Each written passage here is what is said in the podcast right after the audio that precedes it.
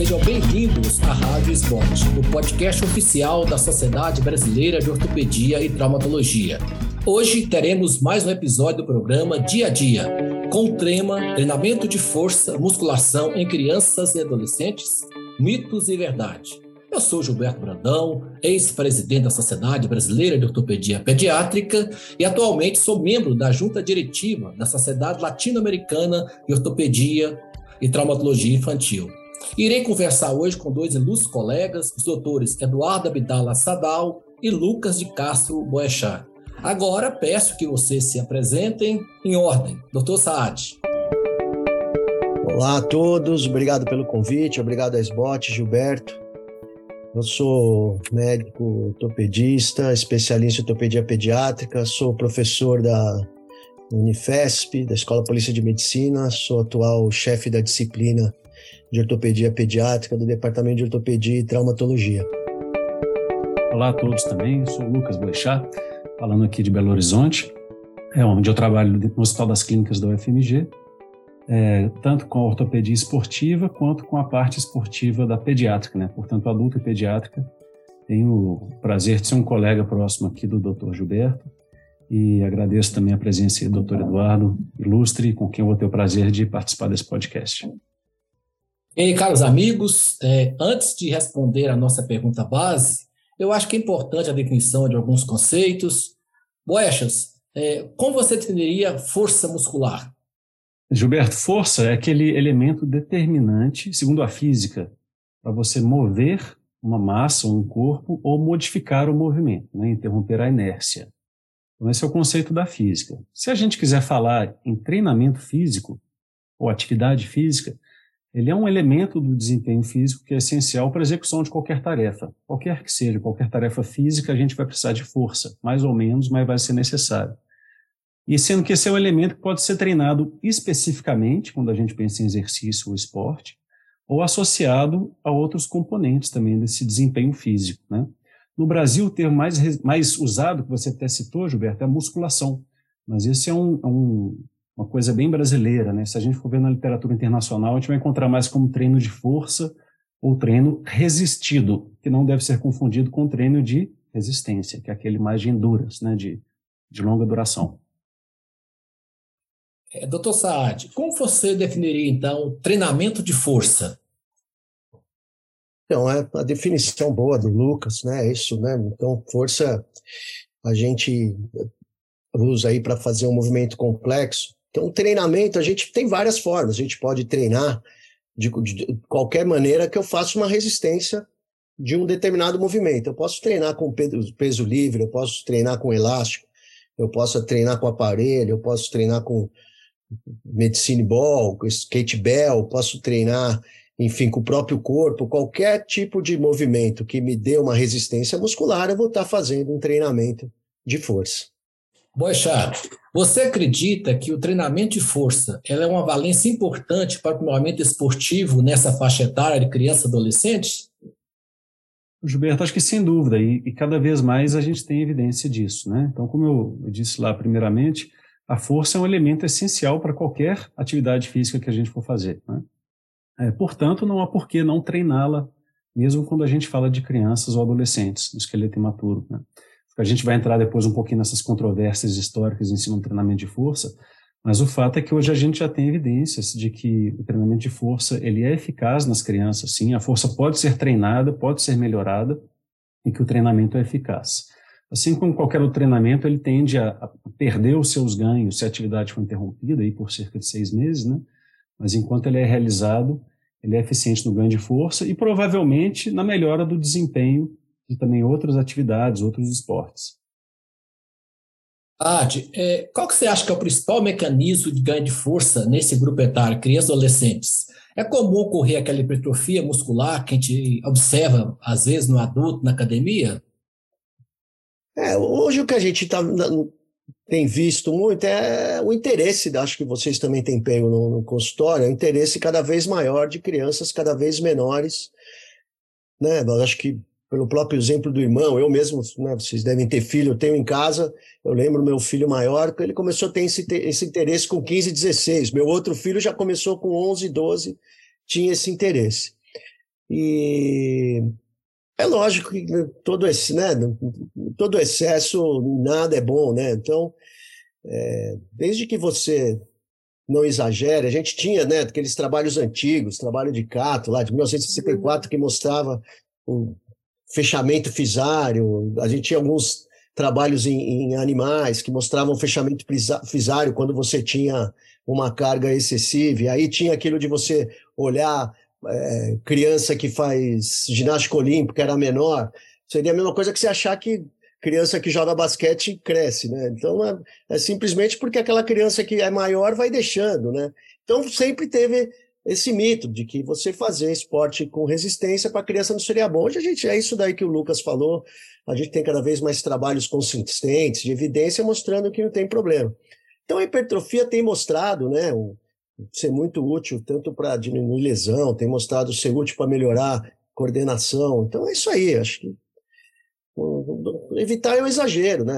Você não precisa querer que uma criança logo cedo queira ficar com uma, uma, uma estética muito exagerada, mas é, ela é bem-vinda e vai ser cada vez mais bem-vinda. Né? Um monte de profissional da área de saúde, educador físico, fisioterapeuta aí com, com conhecimento. É isso aí. Acho interessante acrescentar, se me permite aqui, Gilberto, o que o Com certeza, falou, falou brilhantemente aí, é, com muita propriedade. É, a criança, dificilmente ela vai fazer hipertrofia mesmo, ganhar massa muscular. De vez em quando a gente vê umas fotos daqueles menininhos que treinam, que são fortes pra caramba, mas aquilo é exceção e aquilo é muito específico e eu acho que não é disso que a gente está falando aqui, né? Com Normalmente certeza, a criança vai melhorar a força dela, talvez através da, da melhora da coordenação neuromuscular, melhor recrutamento, mais eficiente de fibras musculares, trabalho em cima dos pares de força, né? Então não ativar tanto os antagonistas quando os agonistas estão trabalhando dificilmente ela vai ter aquele ganho de massa até que venha a puberdade, né? Os caracteres sexuais começam a aparecer, os hormônios entram chutando a porta, e aí sim a gente percebe aquele diferenciamento dos meninos que fazem, especialmente no sexo masculino, né, que fazem o treino de força daqueles que não fazem. É, ô, ô Lucas, é, tem alguma patologia, alguma doença que você acredita que é contraindicação para fazer treinamento de força em criança adolescente? Você tem conhecimento de alguma patologia, alguma doença? Gilberto, a, a, princípio não há contraindicações, exceto aquelas lesões específicas. Um menino que quebrou o braço não vai treinar braço, né? Então, a gente pode incluir exercícios de força, treinamentos de força, inclusive em diversas patologias, e ele pode ser muito bem-vindo, né? Igual a gente sabe que treinamento para crianças com paralisia cerebral é importante, né? É, então, acima de tudo, é importante estar ativo.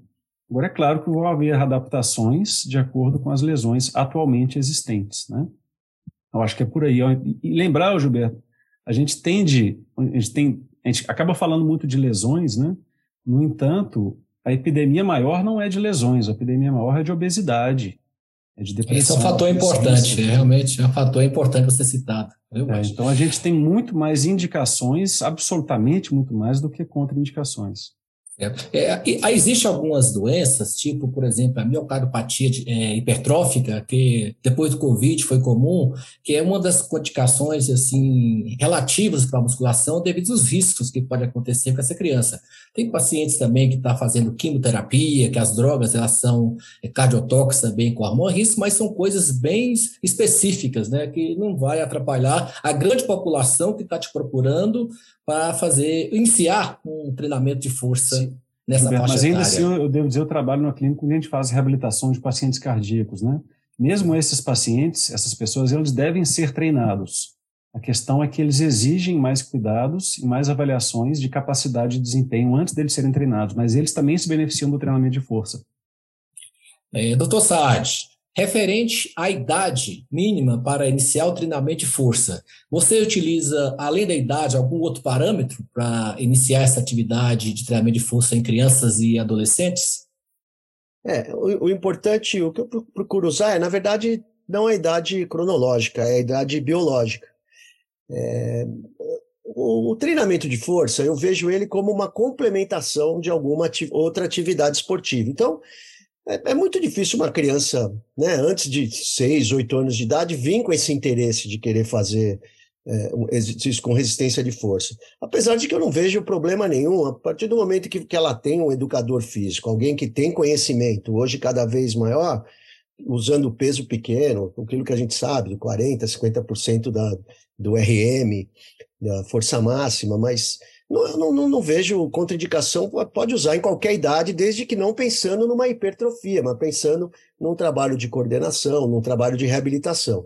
Agora, o que a gente procura é isso, é na, na idade pré-púbera, acho que isso que o Lucas falou foi bem colocado, né? Quando você não tem aquele momento de explosão hormonal, a gente tem um monte de trabalho de evidência mostrando que você tem um aumento da força muscular, mesmo sem ter um aumento do diâmetro muscular, sem ter uma hipertrofia muscular. Então, ele, ele é válido em qualquer momento, porque ele melhora a força, ele melhora. A gente não sabe se isso é por conta de de conexões ali mioneurais, se é por conta de uma coordenação melhor do músculo, mas aumenta a força. Então eu não vejo problema nenhum começar em qualquer idade, desde que, primeiro é lógico, ter no mínimo um desenvolvimento neurológico ali, então no mínimo idade de 6, 8 anos. A partir dali, não vejo nenhuma contraindicação, desde que orientado, supervisionado. Agora, a idade melhor mesmo é procurar aquela idade a partir, se for para que, que, a criança vai ter interesse, é aquela idade de 12 anos, 10, 12 anos, dali para cima. Antes disso, casos muito específicos. Eu acho perfeito Eu isso aí. Se, se, permite, Gilberto, doutor Eduardo. Perfeitamente. É, a gente já fez um trabalho, às vezes, né, Gilberto, sobre especialização precoce no esporte, é, e ela não é vista, não deve ser vista com bons olhos. Né? A especialização deveria começar realmente por volta dos 12, 13 anos de idade, como o doutor Saad falou. É, isso não é só válido para musculação, para treino de força, mas para qualquer esporte. Né? É claro que existem as exceções se a gente está falando de esporte competitivo. Nenhum ginasta olímpico que começar aos 13 vai ser um campeão. Né? Mas aí a gente tem que pensar o que, que a gente está buscando. Né? Nós e a família estamos buscando criar campeões ou crianças saudáveis que vão se desenvolver bem. Né? A especialização ela não é bem-vinda para a musculação e talvez para nenhum esporte antes dessa idade. É, realmente eu acredito que esse fator é importante e acho que o mais importante é realmente a criança ter capacidade de ser treinada. Muitas vezes você pega uma criança de 12 anos totalmente infantil, que não obedece comandos, essa criança cresce extremamente difícil você iniciar um treinamento de força nesse, nesse grupo etário, né?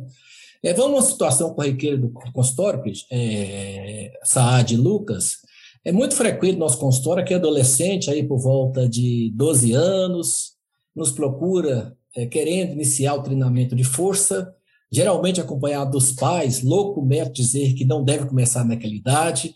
Eu queria saber qual que é a sua conduta, é, Moixá. Gilberto, você disse quanto à recomendação de atividade física, prescrição de atividade? É, pressão de quer fazer treinamento de força. O coleguinha dele já faz, quer fazer, quer ir para academia. Está por volta de 12 anos, eles nos procura e ah. geralmente os pais estão juntos. E a maioria das vezes os pais querem que o médico fale, não começa, tá novo. Eu quero saber como que você conduz esses é. casos. É, eu, eu acho que colocando esses preceitos que nós discutimos aqui, né, de que não é uma coisa maléfica, é, mas ter certos cuidados com a academia que está sendo escolhida, os profissionais de educação física que estão sendo escolhidos, né, porque tem gente que é capacitada, tem gente que não é. Tem academias muito bem preparadas para isso, tem outras que não são, né? Essas academias de baixo custo em geral, por exemplo, qualquer aluno, né, seja criança, adolescente ou adulto, fica largado lá dentro para fazer o que quiser, como quiser, né? Então esse não é um ambiente legal para que uma criança assim fique sem é, uma boa supervisão adequada. Agora, quanto a, a como fazer os exercícios, né? ah, são quantas séries e quantas repetições. Eu acho que aí a gente tem que calçar as sandálias da humildade, né? A gente não é educador físico e tem que conhecer bons profissionais para que eles montem esses roteiros de treinamento, seguindo uma periodização correta, seguindo uma, uma evolução, uma gradualidade correta, para que isso seja bem feito, com eficiência e com mínimo risco de lesões. Doutor Saad, é, para você, você, quando você prescreve, você fala uma intensidade por semana, se é, se é muito peso, se é mais frequência e menos peso, qual é a sua orientação básica para esses pacientes? Gilberto, antes do, do que você, ali no que você falou, foi perfeito, né? Hoje é muito comum, é isso mesmo. Vem a mãe, o, o menino querendo fazer ginástica e a mãe lá atrás fazendo assim, né? Não, né? Então, cada vez idade menor. E essa é a idade que tem vindo, 12 anos, e a gente vai e fala, pode fazer, mas é isso aí que o Lucas falou. Tem que. O profissional, do mesmo jeito que a gente está estudando e está aprendendo, o educador físico, fisioterapeuta também. Quanto repetição, a gente sabe que aquilo lá é, é, eu vejo o, o, o, exercício de atividade de resistência como uma complementação de uma outra atividade. Então, o que eu sempre oriento a mãe é o seguinte: que esporte que ele faz? Vai fazer só resistência? Quer fazer só musculação? É não, né? Vai fazer só resistência muscular? Não, ele tem que estar tá, tá fazendo judô, está fazendo capoeira, está fazendo natação. Complementa com essa atividade. Quanto tempo? Duas, mais duas, três vezes por semana? Depende do nível do que ele está. É o nível competitivo, é o nível só de lazer, o que, que ele quer? Ele quer uma estética, quer ganhar música? Que hoje vocês devem estar tá pegando, talvez seja até um tópico que você vai falar mais para frente, que a mãe já vem, o moleque quer suplementar. Eu falo, né, peraí, vamos comer. Eu acho que cada vez mais a gente vai tendo isso. Então eu, procuro, eu, eu, tento assim, falar quantas vezes. Eu acho que isso cabe mais ao educador físico. Você vai ter que ter um educador físico e tentar fazer sempre né? Eu não preciso a criança ficar levando a fadiga, eu não preciso ficar fazendo aquilo de 12 repetições, fazendo com o peso máximo, vai a última, se repete quatro séries fazendo fadiga. A criança é sempre a menos. Faça duas séries, faz oito vezes. Mas geralmente isso aí quem vai, o, o, o, educador físico sabe mais que a gente. Às vezes a gente vai querer colocar e ele já tem essa fórmula própria, porque ele aprendeu isso na, na, na faculdade ali, né? Poxa, é, falando essas, das lesões, você pode citar para a gente quais são as principais lesões associadas ao treinamento de força e qual a sua orientação para tentar diminuir ou minimizar esses riscos de lesões é, nessa faixa etária aí de crianças e adolescentes? É, é, legal a gente falar nisso, Gilberto, o doutor Saad já, já citou aí, né? Que aquilo que se acreditava de lesões fisárias ou interrupção do crescimento ser o mais importante, não se mostra verdade na literatura mais atual aí das, das últimas décadas, né? Diria que da década de 80, 90 para cá. É, acaba que as lesões mais frequentemente relatadas são aquelas traumáticas. Suponha, está treinando sem supervisão no ambiente inadequado e cai uma anilha no seu pé, no pé da criança, e quebra o pé, né? Então, essas lesões são as mais frequentes. Se a gente for pensar com um pouco de cuidado, elas são evitáveis, né? Tem casos, por exemplo, na literatura, de menino que foi levantar a barra de peso, desequilibrou para trás e quebrou os dois rádios distais, né? Então, isso é um treinamento inadequado e sem supervisão, né? Então, dificilmente a gente vai ver as lesões chamadas por overuse nas crianças e adolescentes. Né? Elas ocorrem, claro que ocorrem, mas o mais frequente são as traumáticas mesmo, por descuido, por falta de ambiente adequado. É, doutor Saad, resumidamente, é, qual, como você citaria assim, os principais benefícios é, do treinamento de força nesse grupo etário? Então, o, o que a gente tem visto, principalmente a literatura tem comprovado, é que ele melhora a coordenação, ele diminui o risco de lesão, o, melhora o, o, a autoestima da criança, né? A criança vê aquele corpinho dela lá, o amiguinho tá fortinho, ela tá fortinho, tá ficando ali igual, e ela fica com uma autoestima melhor. Então a resistência melhora, principalmente é, a performance, como eu falei da outra vez, eu quero é, que esse trabalho de resistência seja uma complementação, melhorar uma outra atividade, né? Pode fazer pura e simplesmente, ela pode. Mas acho que o benefício dela vem exatamente em melhorar a performance de uma outra atividade. Então, se ele nada, eu vou fazer um trabalho específico para natação. Se ele é jogador de futebol, vou fazer um trabalho específico para natação. Não só a resistência, como outras atividades, alongamento. Mas acho que o principal é diminuir o risco de lesão e melhorar a performance. É, isso é importante, alguns trabalhos já, é, sobretudo sobre lesão do ligamento cruzado anterior em meninas, que tem muita frouxidão, eles observaram que o treinamento de força nesse grupo específico reduziu o número de lesão do LCA, quem sabe que é uma lesão grave. Muitas vezes se afasta essa criança do esporte que ela gostaria realmente de, de praticar. É, agora, é, vamos fazer um bate-bola? Vocês vão responder mito, verdade, talvez e por quê? Vou começar com você, Boechat. As academias não estão preparadas com os, com os equipamentos adequados para essa faixa etária. Mito, verdade ou talvez? Talvez. Por quê? Talvez, como eu já, já citei anteriormente, que algumas academias estão, né, não vou citar nomes aqui, mas aqui em Belo Horizonte a gente tem umas muito boas, muito adequadas, e outras nem tanto. E aproveitar para lembrar da outra epidemia que está atendendo as academias, né, que é de uso de anabolizantes não esteroides de maneira totalmente indiscriminada e nossos adolescentes estão dentro dessas academias agora, acreditando que isso é normal e que isso só tem lado bom. Então, é mais um ponto negativo para algumas academias. É, doutor Saad, só ganha massa muscular se fazer ingestão de suplementos alimentares. Mito. Por quê?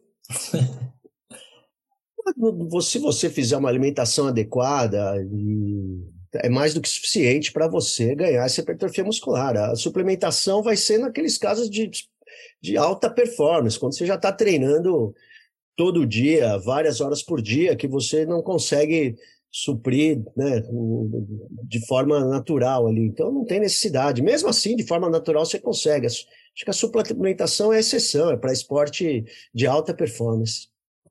Boixá, sua opinião. Concordo. É, a suplementação ela pode ter o benefício, especialmente para nós. Imagina nós médicos, nós trabalhamos para caramba, né? E às vezes é difícil separar no meio do dia para ter uma dieta balanceada, né? para quem está fazendo um, um, treino de hipertrofia, por exemplo. Então, às vezes, alguns suplementos, como creatina, whey protein, a gente tem imensas evidências do bom resultado deles, né? Mas, de maneira geral, concordo plenamente com o Dr. Saad. E lembrando que crianças e adolescentes estão em fase de adquirir bons hábitos. Bom hábito é alimentação equilibrada e não é ficar enchendo a cara de suplemento. Boixá, não deve associar exercício aeróbico com musculação no mesmo dia. Mito, verdade ou talvez? Mito. Mito, assim, pode associar, deve ser associado se houver tempo restrito, se só vai para academia três vezes por semana. Agora você tem que escolher prioridades, né? O dia que a prioridade é um treinamento de força, a prioridade não é o treino aeróbio, e vice-versa. É, doutor Saad, o aquecimento antes da musculação ela diminui os riscos de lesões. Talvez, né? É, Para criança, acho que né, não tem tanta essa necessidade, principalmente se você vai fazer uma musculação, não vai fazer num, num ritmo pesado, não vai estar tá levando ela a fadiga ao extremo. Agora, de novo, se é uma criança de alta performance, é legal que você dê uma acordada para você melhorar a vascularização, vasodilatação então, ter um aquecimento, começar com alguma atividade mais leve, que pode ser a própria resistência assistida, fazendo com, com peso menor e aumentando aos poucos. Boixá, na atividade de treinamento de força, ocorre mais lesão que outras atividades esportivas nessa faixa etária? Mito, e parece ser exatamente o contrário, né? A gente tem dados aí, tanto com adulto quanto com criança, na literatura, de que é, o treino, que a gente chama de musculação, tem cerca de metade do índice de lesões de esportes coletivos, por exemplo, como o futebol, que ninguém discrimina, o voleibol, que ninguém discrimina, o judô, então, que é um, é um esporte de luta, né, seria quase quatro, três ou quatro vezes o índice de lesões no treino de musculação. Então, é muito pelo contrário. Doutor Saad, é obrigatório o relaxamento muscular após treinamento de força? Mito, não, não é necessidade nenhuma. Para você, Boechat. É, concordo. É, é, se houver um treino extenuante, hoje em dia existe o que a gente chama de recovery, né, para o adulto, para que ele, se ele for competitivo, ele possa treinar ou competir novamente no tempo precoce, né, num, num intervalo curto aí. Mas eu desconheço evidências disso para criança, pode, pode ser que haja, né? É, mas a maioria do, do, tempo eu concordo, doutor Saad, mito. Para vocês dois, o treinamento de força atrapalha o crescimento. Primeiro você, Boechat. Mito. Ponto. Por quê? Isso era uma crença ali da, das décadas de 60, 70, né? havia alguns relatos desse tipo, e muito, muita crença também por causa da seleção natural que ocorre dentro do esporte, né? Então, as crianças com especialização precoce na ginástica olímpica ficam mais baixas por causa da ginástica olímpica? Não, o contrário, né? Elas são selecionadas e se mantêm naquele exercício porque elas têm o corpo adequado àquilo, não porque as torna pequena. O coleguinha que cresceu muito vai naturalmente sair da equipe, né? Assim como o oposto ocorre no, no basquete, como o Dr. Saad mencionou. Então, as nossas evidências depois desse, desse período aí mostram que isso é realmente um mito. Para você, doutor Saad. Mito, concordo com o Lucas. É, o que tem demonstrado alguns trabalhos é exatamente o contrário, né? Que a atividade Sim. física ocasiona a liberação hormonal, adianta a liberação hormonal, principalmente o hormônio do crescimento. Então, provavelmente, ele até ajude o crescimento, né? É isso que o Lucas falou. Então, a gente tem um mito antigo, trabalho em, em animais, mostrando fechamento fisário, é isso aí. É, aquilo de você só ver criança de ginástica. Ginástica olímpica foi o grande vilão disso, eu acho, né? Porque toda criança de ginástica olímpica é muito forte e pequenininha. Então, se fosse assim, é aquilo lá, o basquete, então vou pôr no basquete porque alonga, né? É, é. Seleção natural, é isso aí que o Lucas falou, perfeito. Acho que a ginástica olímpica e o levantamento de peso olímpico, que em alguns países é muito praticado, é o esporte número um em países ali do, da região do, do, do, do Irã, né, aqueles locais. É, e quem vai bem no levantamento de peso olímpico é quem tem o braço de alavanca curto, né? As pessoas menores e mais, mais atarracadas, né? são os que vão bem. Então, é outro que eu acho que ajudou a criar esse mito junto da ginástica olímpica. Bem, agora eu gostaria que vocês fizessem uma consideração final. Pode começar você mesmo, doutor Lucas. Acho que a consideração vai em linha com o que a gente está conversando aqui. É, a grande epidemia na população hoje em dia chama-se obesidade e outra chama-se sedentarismo, né? Então, a gente mexe com ortopedia, a gente mexe com lesão, né? A gente fala de saúde, mas a gente mexe mesmo no nosso dia a dia com lesão, né? E a gente tem que ser muito cuidadoso na hora de falar de lesão, não, não, não ficar aparente de que o esporte é lesivo em primeiro lugar. Em primeiro lugar, ele é importantíssimo para a nossa saúde, e esse podcast aqui, esse tema cai como uma luva para que a gente incentive a prática de atividades físicas, especialmente desde cedo, né? E aí, seja ela de força, seja ela de, de resistência, aeróbio, anaeróbico, é, nas crianças, pra, porque isso sim é saúde. Tá? As lesões são exceção, a gente tem que tentar fazer com que elas sejam cada vez mais exceção, mas, em primeiro lugar, sejamos ativos. Doutor Saad. Primeiro, agradecer a você, Gilberto, o convite, agradecer ao Lucas, agradecer a SBOT pelo convite. É um tema que é bem bacana aí da gente discutir, ainda está aberto para muita coisa. É, como mensagem final é o esporte é, né, é fundamental, então a gente tem que cada vez mais facilitar ele, não dificultar, não ficar na exceção. Então você pega uma exceção de um menino que fez determinado esporte ou, ou uma lesão que aconteceu enquanto melhorou 99% da população, e é isso que o Lucas falou. Hoje a epidemia é a obesidade, né? A gente acabou de sair, vocês estão vendo na, no consultório, a gente acabou de sair de uma epidemia aí que a criançada só engordou, só está vindo no consultório com dor, por não fazer o mínimo de ginástica. E hoje a criança, quando ela está na rua, quando ela faz ginástica, ela faz totalmente sem supervisão. Às vezes é muito comum vir para a gente criança, eu acho que vocês devem pegar também, então vem lá uma criança com síndrome de Marfan, ah, o médico falou para não fazer ginástica. Aí você fala, como assim não fazer ginástica? Ela na rua vai de 0 a 100 jogando futebol, mas na supervisão de um profissional, indo numa academia, que você vai botar hoje um reloginho, vai ver o quanto bate, tem o batimento, vai pôr uma resistência de força no peso certo. Então, esporte, a, a mensagem é essa: esporte sempre, na hora que for, como for, não criar dificuldade, criar facilidade. Né, que quem fala muito de resistência fala contra a gente não ter, por exemplo, equipamentos adequados. Né? A criança não bate o equipamento, o tamanho com a criança, não precisa usar o equipamento. Você pode fazer resistência aí só com aparelho livre. Enfim, esporte estimular sempre. Bem, agradeço imensamente a participação dos senhores.